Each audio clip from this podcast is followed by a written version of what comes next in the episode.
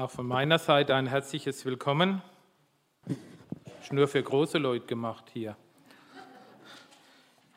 Ich bin zwar nicht so groß, aber für das ein bisschen breiter. Ne? Das gleicht sich dann wieder aus.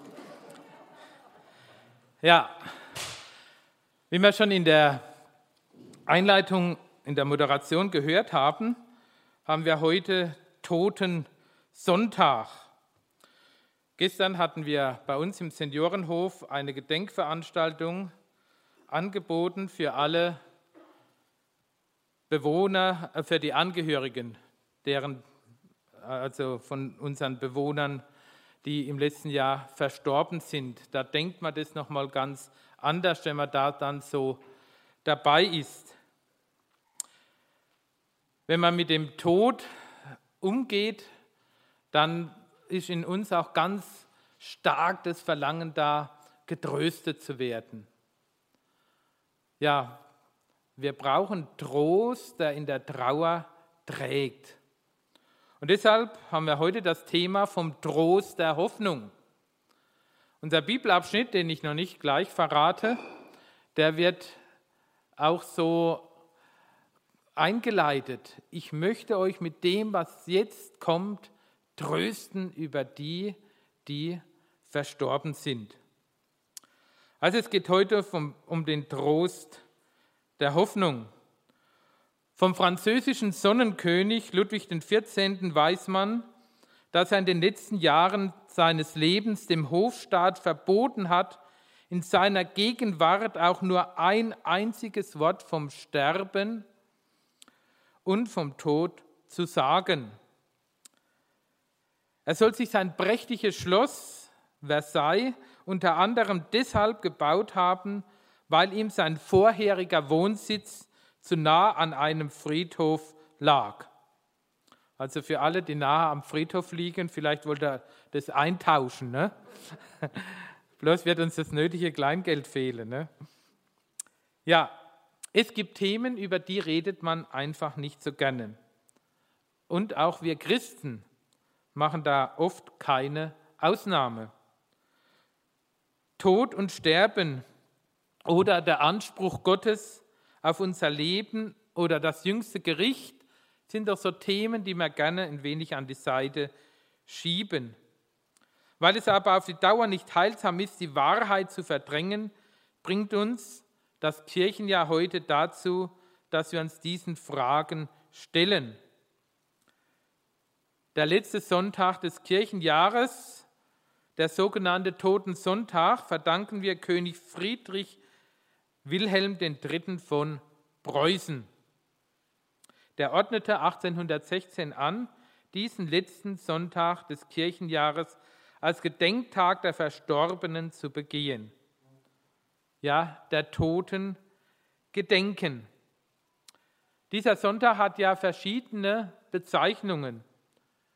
Totensonntag, Erinnerung an die erkennbare äußerste Grenze des menschlichen Lebens. Wir gedenken derer, die wir geliebt und geachtet haben und nun verstorben sind. Und ein anderer Aspekt, wir sollen uns erinnern, dass der Tod der, Schluss, der Schlusspunkt unseres irdischen Daseins ist. Uns Gemeinschaftsleute gefällt natürlich Ewigkeitssonntag besser als der Begriff Totensonntag. Ewigkeitssonntag, das kann Trost sein in unserer Trauer um einen lieben Menschen oder wenn die Angst vor dem Sterben auch über uns kommt. Denn Gott hat Ewigkeit in unser Herz gelegt und Jesus hat ewiges Leben möglich gemacht durch sein Sterben und Auferstehen. Eine dritte, vielleicht nicht so bekannte Bezeichnung für diesen Sonntag, Sonntag vom jüngsten Gericht. Erinnerung an das letzte Wort Gottes, das er über unser Tun und Lassen sprechen wird. Die vergangene Woche hatte den Stand unter dem Wochenspruch, denn wir müssen alle offenbar werden vor dem Richterstuhl Christi. Der komplette Vers geht dann weiter, damit jeder seinen Lohn empfange für das, was er getan hat bei Lebzeiten, es sei gut oder böse. Oder in Hebräer 9, jeder Mensch muss einmal sterben und kommt danach vor Gottes Gericht. Der letzte Sonntag im Kirchenjahr soll Mahnung sein, dass einmal der letzte Tag unseres Lebens kommen wird. Und der vor uns liegende Lebenswirk wird täglich kürzer. Das könnte man nachvollziehen. Ne? Täglich wird es kürzer. Offensichtlich haben wir angesichts des Todes und unserer begrenzten Lebenserwartung Trost und Ermutigung dringend nötig. Denn die Frage steht da, kann man überhaupt was Gewisses wissen? Und mit dieser Frage wurde auch Johann Friedrich Flattig, war auch so ein schwäbisches Original, er war evangelischer Pfarrer und Erzieher, hat so ein Erziehungsbüchlein geschrieben, was heute noch ganz interessant ist. Flattig war auch so ein Verfechter eines einfachen Lebensstiles. Heute würde man sagen, er hat nachhaltig gelebt. Flattig, der war zum Beispiel beim Hofe eingeladen und er hatte nicht wie alle anderen seine Haare gepudert. Und auf die Frage, warum dass er seine Haare nicht gepudert hat, dann hat dieser Schwabe gesagt, mit dem Mehl mache ich lieber Spätzle. Ne? Oder noch eine Anekdote von Flattig ne, zu einem nachhaltigen Lebensstil. Wenn ihr ein einfaches Glas äh, kaputt macht, dann ärgert ihr euch nicht so sehr, wie wenn ihr ein teures Glas kaputt macht. Deshalb kauft euch einfache Gläser. Ne? Hat doch was, ne? Aber dieser Flattig, da war einst in vornehmer Gesellschaft zu Tisch geladen und kam neben einem General zu sitzen, der von Gott und göttlichen Dingen nichts hielt. Bald kam es zu einem Gespräch, in dessen Verlauf der General sagte, Sie reden viel von Ewigkeit und wollen unser einem Bange damit machen, aber etwas Gewisses können Sie doch nicht darüber aussagen. Doch, entgegnete Flattig. Und das wäre, fragte höhnisch der General, glauben Sie, dass Sie nach Ihrem Tod noch General sein werden? Nein. Wissen Sie das ganz sicher? Unbedingt. Nun, dann wissen Sie doch etwas ganz Gewisses über die Ewigkeit. Aber nun, fährt Flattig fort, sollten Sie auch bedenken, was von Ihnen übrig bleibt, wenn die Uniform mit ihren Rangabzeichen und Orten abgefallen ist. Der General schwieg betroffen. Die Frage an uns, was bleibt von uns? Und dieser Frage weichen viele Menschen fast panikartig aus. Obwohl unser Sterben das einzige Schicksal ist, das jeden Menschen früher oder später ereilen wird. Was geht uns im Kopf herum, wenn wir über Sterben nachdenken? Die Bibel schweigt nicht und scheut sich auch nicht darüber zu sprechen. Gerade darum, weil jeder Mensch vom Sterben betroffen ist. Und so hilft Paulus auch den Thessalonichern, mit dieser Frage umzugehen und möchte auch klärende Worte weitergehen, weitergeben. Der Text aus 1. Thessalonicher 4, Vers 13 bis 18 ist überschrieben in der Lutherbibel mit den Worten von der Auferstehung der Toten. Wir wollen euch aber, liebe Brüder, nicht im Ungewissen lassen über die, die entschlafen sind, damit ihr nicht traurig seid wie die anderen, die keine Hoffnung haben. Denn wenn wir glauben, dass Jesus gestorben und auferstanden ist, so wird Gott auch die, die entschlafen sind, durch Jesus mit ihm einherführen. Denn da sagen wir euch mit einem Wort des Herrn, dass wir, die wir leben und übrig bleiben, bis zur Ankunft des Herrn, denen nicht zuvorkommen werden, die entschlafen sind. Denn er selbst, der Herr, wird wenn der Befehl ertönt, wenn die Stimme des Erzengels und die Posaune Gottes erschallen, herabkommen vom Himmel. Und zuerst werden die Toten, die in Christus gestorben sind, auferstehen. Danach werden wir, die wir leben und übrig bleiben, zugleich mit ihnen entrückt werden auf den Wolken in die Luft dem Herrn entgegen. Und so werden wir bei dem Herrn sein alle Zeit. So tröstet euch mit diesen Worten untereinander.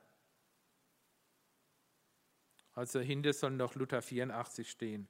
Das hat es verschoben. Was lerne ich im Blick auf mein Sterben? Dieser Text soll uns ja gerade trösten und nicht in eine panikartige Angst vor dem Tod hineintreiben. Wir sollen getröstet werden. Und der erste Trost, den ich lerne, wenn es um das Sterben geht, ich werde gleich bei Jesus sein. Was geschieht eigentlich, wenn ein Christ stirbt? Selbst am Kreuz hängend gab Jesus einem der mitgekreuzigten Verbrecher eine erstaunliche Gewissheit, nämlich, wahrlich, ich sage dir, noch heute wirst du mit mir im Paradies sein. Eine dreifache Gewissheit. Gewissheit der Zeit, noch heute, Gewissheit des Ortes, nämlich im Paradies und eine Gewissheit der Gesellschaft. Mit wem wirst du dort sein? Nämlich mit mir, dem Sohn Gottes. Wir führen das jetzt nicht länger aus. Ich denke, es gibt auch dieses Gleichnis vom reichen Mann und armen Lazarus. Da wird ja das auch berichtet, dass sie sofort in der Ewigkeit angekommen sind. In der Vorbereitung habe ich von einem Pastor gelesen, der mit seinem Freund nach dem Tod von dessen Frau sprach. Er sagte zu seinem Freund, ich habe gehört, dass du deine Frau verloren hast. Das tut mir sehr leid. Der Freund antwortete, nein, ich habe sie nicht verloren. Du kannst nichts verlieren, wenn du weißt, wo es ist. Und ich weiß, wo sie ist. Das beschreibt eine Gewissheit über den Tod hinaus. Diese Gewissheit hilft ungemein in der Trauer und tröstet bei allem Schmerz. Eine zweite Sache, ich werde leiblich bei Jesus sein. Deutlich und oft spricht die Bibel von der Auferstehung des Leibes. Und ich finde, das sollen wir nicht unter den Tisch fallen lassen. Jesus ist auch nicht nur irgendwie auferstanden, sondern er ist leiblich auferstanden. Wenn er nicht leiblich auferstanden wäre, dann wäre unser Glaube vergeblich. Aber wir sehen das auch an den Wunden, die der Herr Jesus dem Thomas auch darbietet, dass er seine Hände da hineinlegen könnte. Ja, wir werden leiblich auferstehen, dass wir das nicht vergessen. Und der Herr Jesus, der ist uns vorausgegangen. Jetzt, was soll denn das hier? Warum die Fässer? Wir sehen drei verschiedene Fässer. Und ich komme ja aus der Weingegend, aus der Pfalz.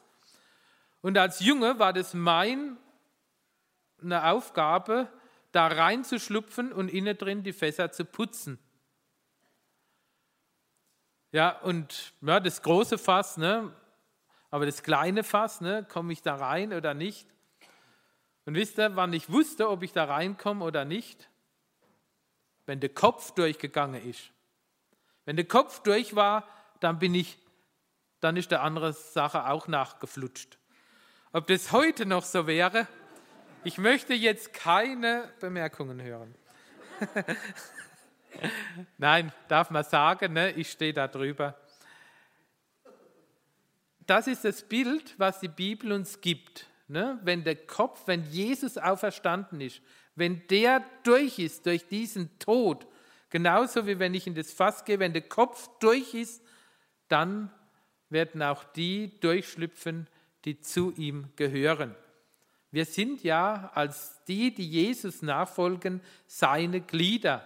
Und seine Glieder, die werden da sein, wo auch der Kopf ist. Was Paulus noch anspricht bei den Thessalonichern, um sie zu trösten. Also wir werden bei Jesus sein. Wir werden leiblich bei Jesus sein. Und eine andere Sache ist, was mit dem Sterben zusammenhängt, auch unsere Zukunft als Gläubige. Dieser Text in 1. Thessalonicher 4, der spricht von der Entrückung. Unser vergänglicher Körper, so schreibt es Paulus in 1. Korinther 15, der wird verwandelt werden. Und hier in 1. Thessalonicher 4 wird es nochmal deutlicher beschrieben, diese Verwandlung. Wir werden hinweggenommen. Es gibt verschiedene ähm, Ansichten zur Entrückung. Entrücken dieses Wort finden wir eigentlich gar nicht so in der Bibel, aber so wie es beschrieben wird, so ist auch dieser Begriff entstanden, eine Entrückung. Vielleicht könnte man sogar noch besser übersetzen mit herausreißen, rauben, entfernen. Wir werden also bei der Entrückung aus dieser Welt, aus dem Alltag unserer Beschäftigung regelrecht herausgerissen und entfernt. Ja, so ein Wegreisen, das ist für uns nicht ganz einfach. Dieses Versprechen des Herrn, wiederzukommen und seine Gemeinde nicht sich selbst uns zu überlassen und dass auch der Tod nicht das Letzte ist, stellt unsere Grundhoffnung dar. Und diese Grundhoffnung, die sollte auch unseren Alltag bestimmen nämlich dieses Hinwegreisen, diese Entrückung, die wird ja so beschrieben, dass sie ganz plötzlich sein wird. Da wird ein Befehl gehen, da wird eine Posaune blasen, da wird der Erzengel aktiv werden. So haben wir es gelesen, 1. Thessalonicher 4. Wir sollen bereit sein. Und das macht uns ja auch dieser Sonntag deutlich. Wir sollen bereit sein. Jetzt können wir eine ganze Predigt nur über die Vorentrückung und so weiter halten. Das ist jetzt heute nicht der Platz, aber ich möchte es der Vollständigkeit halber einfach sagen. Es gibt die Meinung, dass man am Ende der Zeit die Gemeinde Gottes vor der großen Trübsal, vor der großen Drangsal da entrückt wird. Und wir haben diese Grundüberzeugungen, nämlich die ist allen Christen gleich, nämlich dass die Christus wiederkommen wird und dass auch die Drangsal kommen wird am Ende der Zeiten. Aber wann das sein wird, da gehen dann die Meinungen auseinander. Und ich meine, ich habe zwar auch meine Meinung, aber dass ich mich wegen dem Zeitpunkt nicht verstreiten muss. Vorentrückung oder Entrückung während der Trübsal oder Entrückung nach der Trübsal. Das wird je nach Einordnung der Bibelstellen verschieden gesehen. Und ich meine, für jedes dieser drei Argumente gibt es biblische Belege. Und dann gibt es halt die Sache, wo der eine oder der andere sich mehr da in der Bibel wiederfindet. Aber da kann man drum ringen. Ich möchte das einfach so sagen, es gibt Dinge, die sind für uns unverhandelbar. Nämlich, wenn ich Christ bin, dann erwarte ich die Wiederkunft Jesu.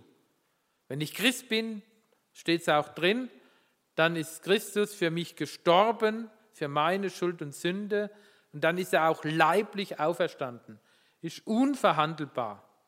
Aber ob jetzt vor Entrückung, Entrückung während der Trübsal oder Entrückung nach der Trübsal, da kann man meines Erachtens eine große Toleranzbreite auch haben.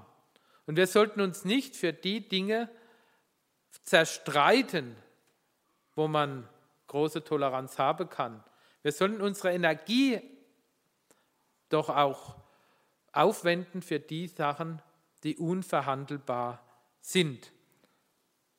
Ja, ich finde es immer schade, wenn der, der vorne steht, ähm, die Katze nicht ganz aus dem Sack lässt. Ich sage, ich weiß es nicht ne, äh, hundertprozentig, aber ich tendiere nach meinem biblischen Erkenntnis zu dem dritten Entrückung nach der Trübsal. Bruder Volz, unser Hausvater in Liebenzell, der hat dann darauf geantwortet, wenn er sie halt unbedingt mitmachen wollte, dann macht er sie halt mit, die Trübsal. Ne? Der war für die erste Sache. Ja, es gibt verschiedene Argumente. Ich möchte schließen mit einer Begegnung von Friedrich von Bodelschwing, auch genannt Fritz von Bodelschwing und Johannes Kulo. Diese Begegnung wird genannt oder überschrieben mit den Worten glückselige Menschen. Als der alte Bodelschwing kurz vor seinem Ende seinen treuesten Seelsorger und lieben Freund Kulo, den früheren Leiter des Elisabeth Krankenhauses Berlin, noch einmal besuchte. Kulo stand damals im 82. Lebensjahr und zwei Tage vor seinem Heimgang. Da fielen sich die beiden Freunde in die Arme und Bodelschwing rief, Bruderherz, was sind wir doch für glückliche Leute, dass wir so dicht vor den Toren der Ewigkeit stehen. Und dann, wie von selbst, stimmten beide miteinander an, ein Tag, da sagt's dem anderen, mein Leben sei ein Wandern zur großen Ewigkeit. O Ewigkeit, du so schöne, mein Herz an dich gewöhne. Mein Heim ist nicht in dieser Zeit.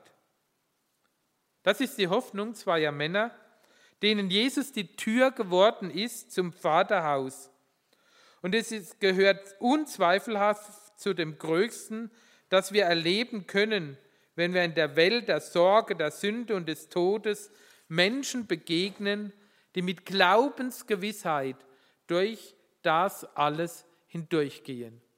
Und ganz besonders auch jetzt in unserer besonderen Situation und Herausforderung, in deren wir drin stehen.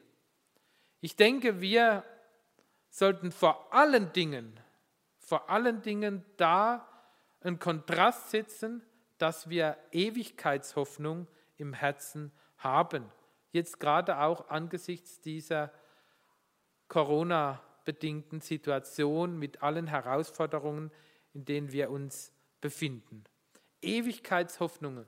Das heißt nicht, dass wir uns über alle Verordnungen drüber stellen und so weiter, ganz und gar nicht.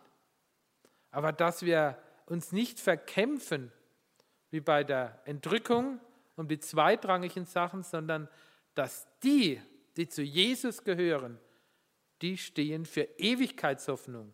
So wie die beiden, ne? Also mir ist das in meinem Leben noch selten begegnet, dass einer gesagt hat, bin ich froh, dass ich jetzt so kurz vor der Ewigkeit stehe. Da ist eher anderes ne, der Fall, dass man Angst hat vor dem Sterben. Aber wir, die wir Jesus nachfolgen wollen, wir wollen Ewigkeitshoffnung weitergeben und dadurch ein gutes Zeugnis sein. Amen.